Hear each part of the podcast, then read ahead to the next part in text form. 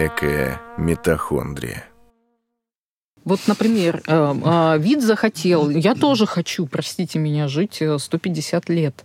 Как это? Ну, мое желание, мой разум на это не влияет. А мне не нравится, кстати, выражение «вид захотел», потому что эволюция, она совершенно бездушна, у нее нет никакого разума.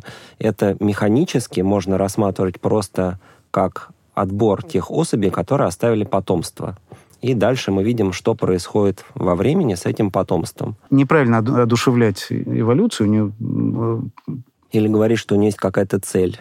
Вот биологи говорят, что эволюции нет цели, да, это вот просто отбор тех, кто выжил, кто оставил потомство. Ну, как у гравитации, собственно. Как у гравитации, да, совершенно Но верно. в некотором э, роде живые существа — это просто временные носители некоторых генов, которые они получили от своих родителей. Дальше проверяется, насколько эта конкретная копия была работоспособной. И если это э, все хорошо, то они размножаются, то есть передают эту копию в следующее поколение и должны освободить Э, место под солнцем вот этому самому следующему поколению. Вот если говорить о смысле жизни для любого биологического существа, это вот он, вот он в этом. Человек Но... это, по сути, контейнер для половых клеток. Ну, началось. Я, я вынужден все-таки как- как-то более человечную привести. Все-таки, ну, давайте поймем, да, что а, не только вот этот вот естественный отбор определяет эволюцию, да, но и половой отбор. То есть мы, чтобы оставить потомство, мы вступаем в взаимоотношения с противоположным полом. Он нас этот пол выбирает или отвергает. И, собственно говоря, в эволюции есть глаза, которые смотрят, ты там окей, или ты совсем никуда не годишься да, конечно. со своими генами.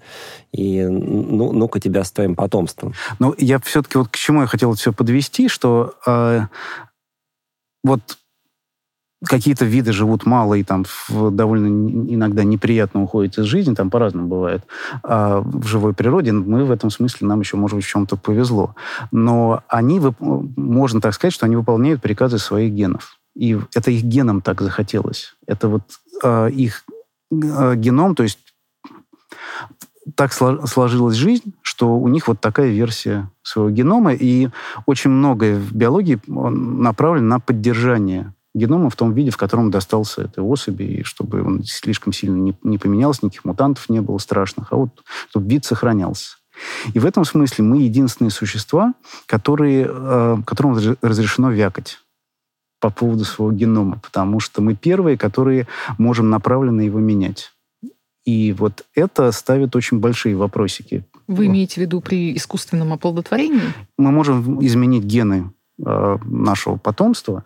А, Или можем ввести в себя гены. Пожалуйста, есть вирусные векторы, которые встраивают геном в наш геном, свой геном, да, и мы можем изменить эти вирусы так, чтобы вот мы, взрослые люди, приобрели какие-то новые гены. Но это плохо Такие работает. эксперименты, ну, как ну. раз вышла статья в ПНАСе пару недель назад, и э, там изучались... Э, различные варианты генной терапии, старения, по сути дела. Было выбрано три гена, которые известно, что они связаны со старением.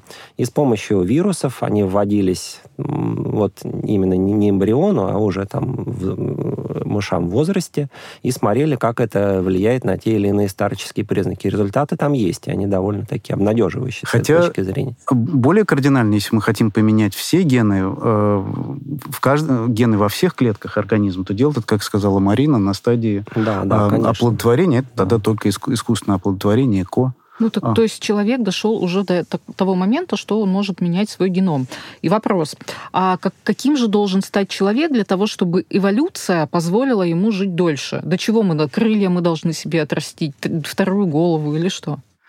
Ну, а мы должны были отрастить себе большие мозги, что, собственно, мы и сделали. Реально человек уже эволюцией не пользуется.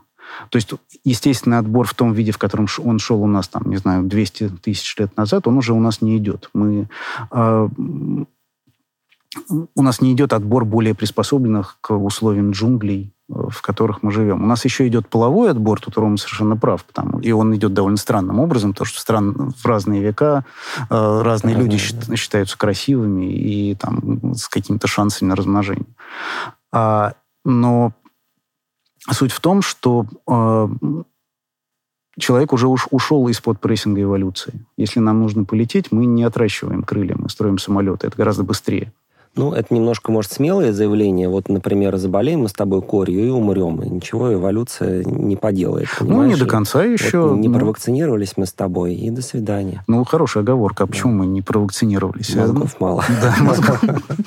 Да, это, кстати... Да Нет, но тут я бы поспорил, даже пресс таких по натуральному тяжелых эпидемий, как там тот же испанский грипп или СПИД, тем не менее, значительного фактора в отбор сейчас не вносят. Да, это там может сотни тысяч, даже миллионы смертей, но у нас 7 миллиардов. Если Это все всё- антипрививочники Да, вдруг мелкие помрут, на ничего страшного не случится, да? То есть действительно сейчас начинают играть какие-то совершенно удивительные факторы. Например, хочет человек детей или не хочет. То есть у большого количества людей есть возможность, и дальше они просто решают. То есть вот этот самый важный момент для эволюции, будет у тебя потомство или нет, уже зависит не от генов, а от того, где ты там вырос, какие у тебя взгляды и предпочтения. То есть отбор идет, но по каким-то совершенно удивительным факторам, очень неочевидно связанным с генами. Да, и для э, остальных животных это, в принципе, невозможный вопрос. Что значит я не хочу потомства? А зачем я вообще тогда? Человек, и особенно те человеки, которые скорее гуманитарии, вот они придумали какие-то еще смыслы нашего существования. Кроме контейнера для половых клеток. Да, что для, для биолога удивительно. Ну и вообще мы же э, наблюдаем, что даже после того, как э, заканчивается у тех же женщин репродуктивный возраст, э, они как бы они очень нужны. Конечно.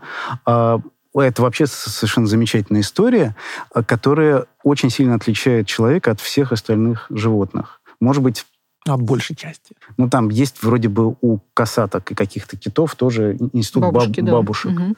А у человека это просто норма.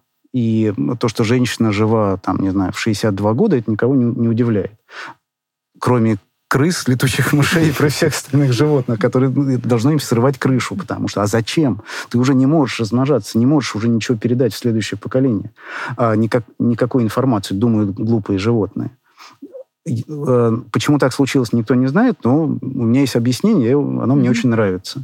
Что у нас есть другой способ передавать информацию в следующее поколение. Кроме Кроме просто поло- половых клеток. кроме половых клеток и наших генов. Это просто... Бабушки убеждают заводить детей своих внучек. э, или передать какой-то... Или наоборот, советуем да. этого не делать. Мы можем передать информацию просто речью. У нас достаточно мозгов, чтобы понимать, что нам говорят. Такой э, возможности нет ни у кого больше. Ну и потом, вот вы до какого возраста собираетесь э, лекции читать? До 73. Ну, Это- видите? Я тебе позвоню в 74 года и скажу, слушай...